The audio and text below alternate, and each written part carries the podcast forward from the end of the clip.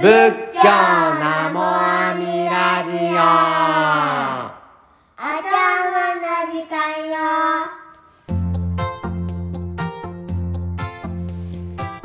皆様こんにちは。この番組は広島県三次市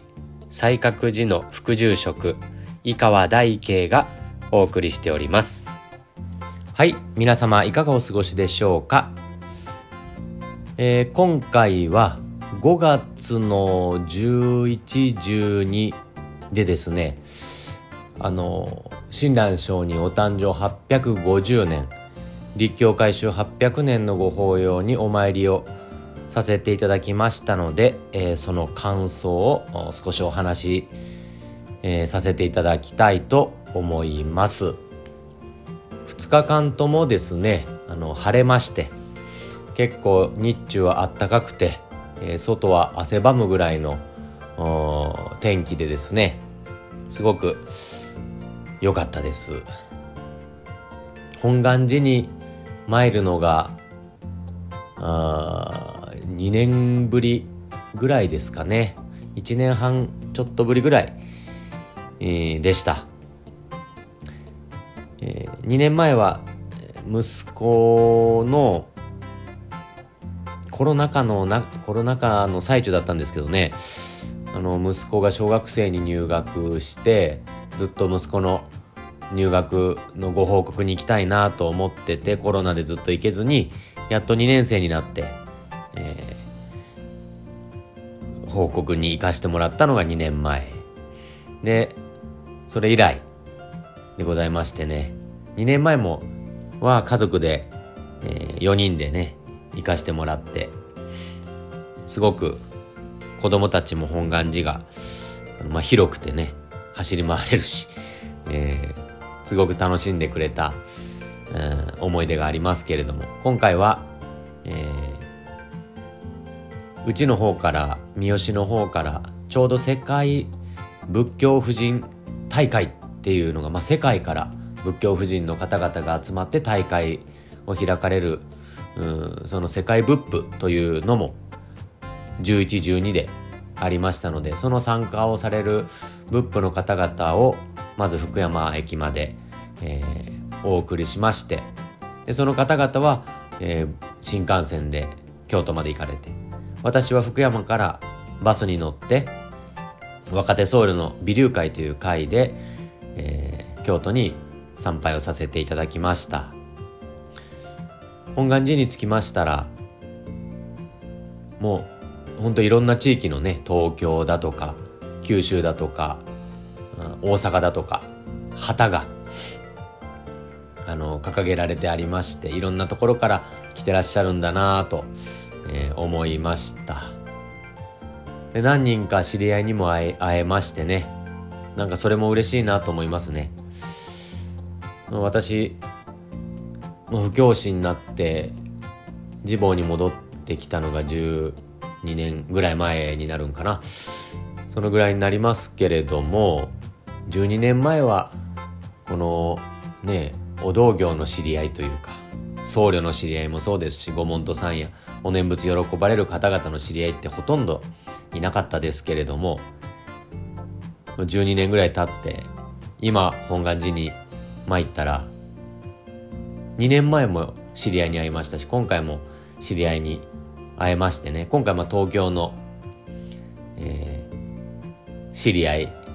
も会えましたし、えー、九州の方の知り合いお知り合いの方とも偶然出会いましたしね。あなんかすごく嬉しいなというふうに思いましたね。本願寺に参ったら誰かに声かけてもらえる。誰かと出会えるってなんかすごく嬉しいなって、まあ、12年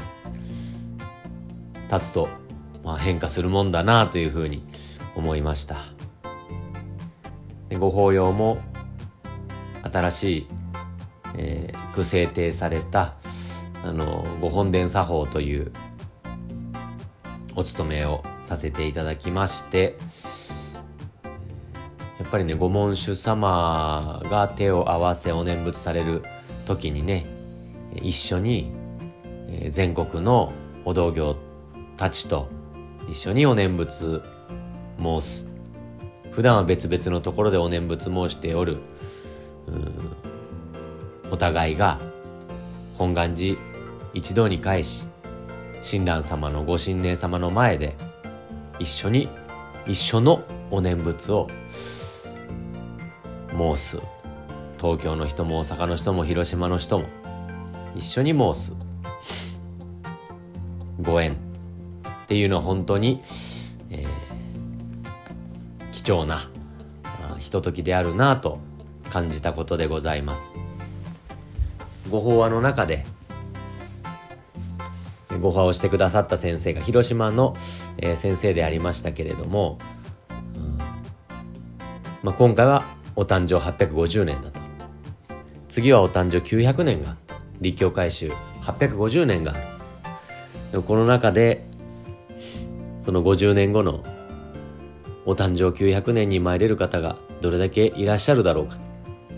8割9割は無理なんじゃないかと。ねえ。私はもしかしたら可能性なくはないですよ、えー50年後ももしかしたらあの可能性なくはないですけれどもね。まあほとんどあ参られてらっしゃる方はパッと見る限りはおおよそ、まあ、70代前後の方が多いんじゃないかなというふうに思いました。900回900年っ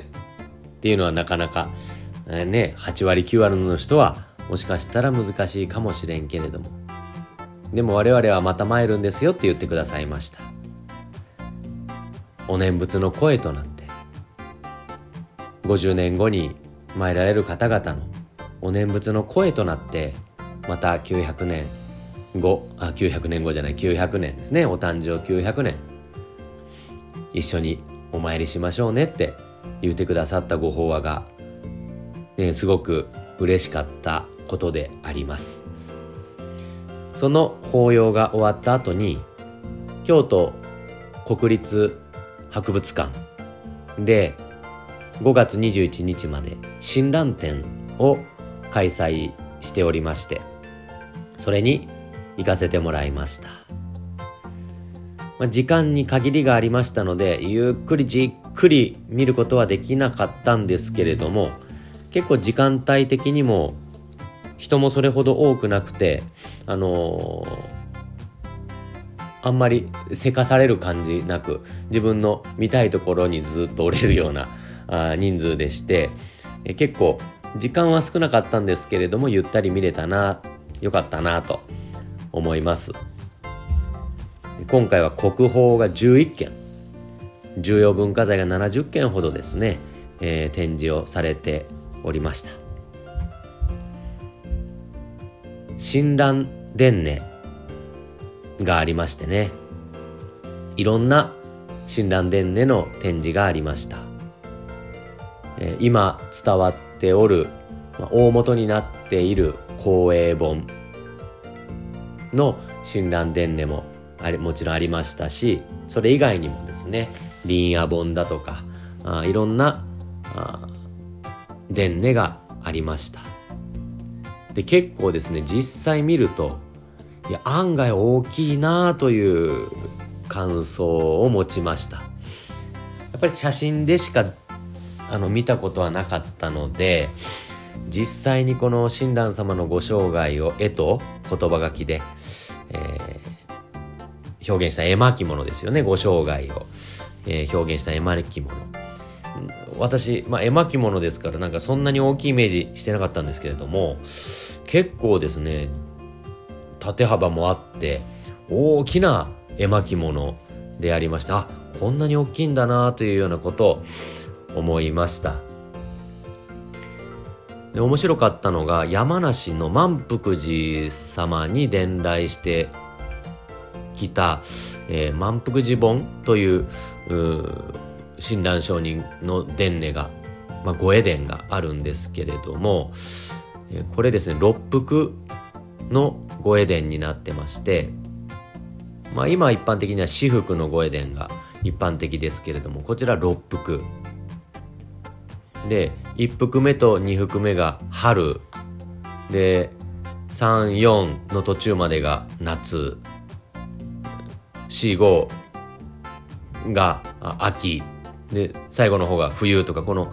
あの場面場面というか最初春夏秋冬とですねこの6幅を分けてですね表現されてあるのも面白かったですしあの他の御絵伝にはない善光寺のですね場面が結構私服目でしたか大きくあの裂かれてましてね。やっぱり親鸞上人と善光寺、えー、牛に引かれて善光寺の善光寺ですね長野県の。あの親鸞様と善光寺というのはやっぱり関係が深かったんだなということ、えー、改めて思わせてもらいましてすごく見応えがありますね。でも昔の人は絵がうまかったんだなとほんと色彩もですねなんかすごくあの見応えがありましたまたあのよく晴天の一番最初とかにですね載ってあります親鸞上人の鏡の護衛ですね。鏡に映したようにそっくりに描かれたということで鏡の護衛親鸞上人大体70歳頃の、えーまあ、二世と言われる絵ですけれどもその実物を拝見させていただきまして。でこれは逆にですね案外ちっちゃいんだなというふうに思いました。なんかもうちょっと等身大ぐらいの大きさの絵なんかなと想像しとったんですが結構案外ち小さなあものでありましたけれども。でその鏡の護衛の横には親鸞上人ご自筆の南無阿弥陀仏の六字名号がございました、えー、その六字名号の上と下には、えー、第十一願や第十八願のこの本願門がですね四十八願のこの如来様の誓願がこう書かれてありまして親鸞上人のご自筆の直筆の六字名号私初めてですね拝見させていただきましてね。親鸞書にはこの南無阿弥陀仏を生涯よりどころとされてこの南無阿弥陀仏を我々に伝えるためにご苦労してくださったんだなと思いましたらねやっぱり手を合わせずにはおれんかったと言いますかね、えー、お念仏をその大六寺の前でさせていただいたことであります。でこの度のこの親鸞展の中で私が一番感動したのはやっぱり協業新章なんですね。親鸞上人の主張である協業新書特にこの今回坂東本というのと高田本というのと西本願寺本というこの3つがですね、えー、勢ぞろいをして、えー、この協業新書を拝見することができたというのはすごく嬉しかったです。で特に坂東本なんですね。この坂東本というのは親鸞上人の直筆の協業新書なんです。これしかないんです。しかもワープロじゃないんですよね。ワープロの文字じゃなくてもちろん。親鸞上人のご直筆の協業新書ほんと2 3 0センチ間近で、えー、見させていただくっていうのがですねすごい嬉しかったですね。もう協業新書がな、を親鸞上人がお書きにならなかったら、浄土真宗はないんですよね。この協業新書の始まりが浄土真宗の始まり。で一応、協業新書の完成が1224年と言われてまして、ですからちょうど来年、えー2024年に800年を迎えるわけですけれども今回はそのお誕生850年と兼ねて立教会所800年のお務めも今年、えー本願寺ではされておりますけれどもこの協業新書がなければ親鸞聖人が完成させられなければ今私を念仏もしてない。こういう人生を歩んでない。ねお浄土に参って仏様にななる。という人生お念仏の人生を歩めてないんだなと思うとですねすごいなあと思って。で他に残ってないんですよ。でこの800年この協業新書を大切に大切に、えー守り続けてきた学び続けてきた歴史が浄土真宗の歴史ですね。どうかこの親鸞様の示された阿弥陀様の本願力エコーを体系的に示されたこの教行新章というお書物をなんとか後世に残していきたい。この教行新章の見教えによって豊かな人生を後世も歩んで行く人が生まれますようにとほんと数限りない方がご苦労されてこの800年後の今まで残してくださったわけですよね。有名な話で蓮如上人が吉崎におられた頃に吉崎が火事になられたと。そしてその火事の中に親鸞上人の直筆の協業新書が取り残されておるということが分かりまして蓮如上人のお弟子である本工房良賢という方が取りに行ってまいりますとその火の中に飛び込まれた。そしてその協業新章の置いてあるところまでは行けたんだけれどももう火の手が迫ってきて逃げることはできないだろうと覚悟を決められて。しかしどうにかこの親鸞様の直筆の協業新書だけは守り抜かねばならん後世に伝えていかねばならんということでご自身のお腹の中にこの協業新書を入れて協業新書だけは守るというお姿で亡くなられた。そんな話が伝わっておるんですね。腹ごもりの商業とかって言われますし一説には、え我々がお勤めをするお経本はですね赤いお経本が多く使われておる、えーそれはそのような先輩方が本当に、えー命を懸けて守り伝えてくださったご褒義であるから、えーまあ、血染めの商業とかですねそういうふうなことも言われるわけですね。まあ、そういう本当に数えきれないほどのお念仏喜ばれたお方々の歴史があって800年経った今この親鸞上人のご直筆の教行新書に出会えた拝むことができるというのは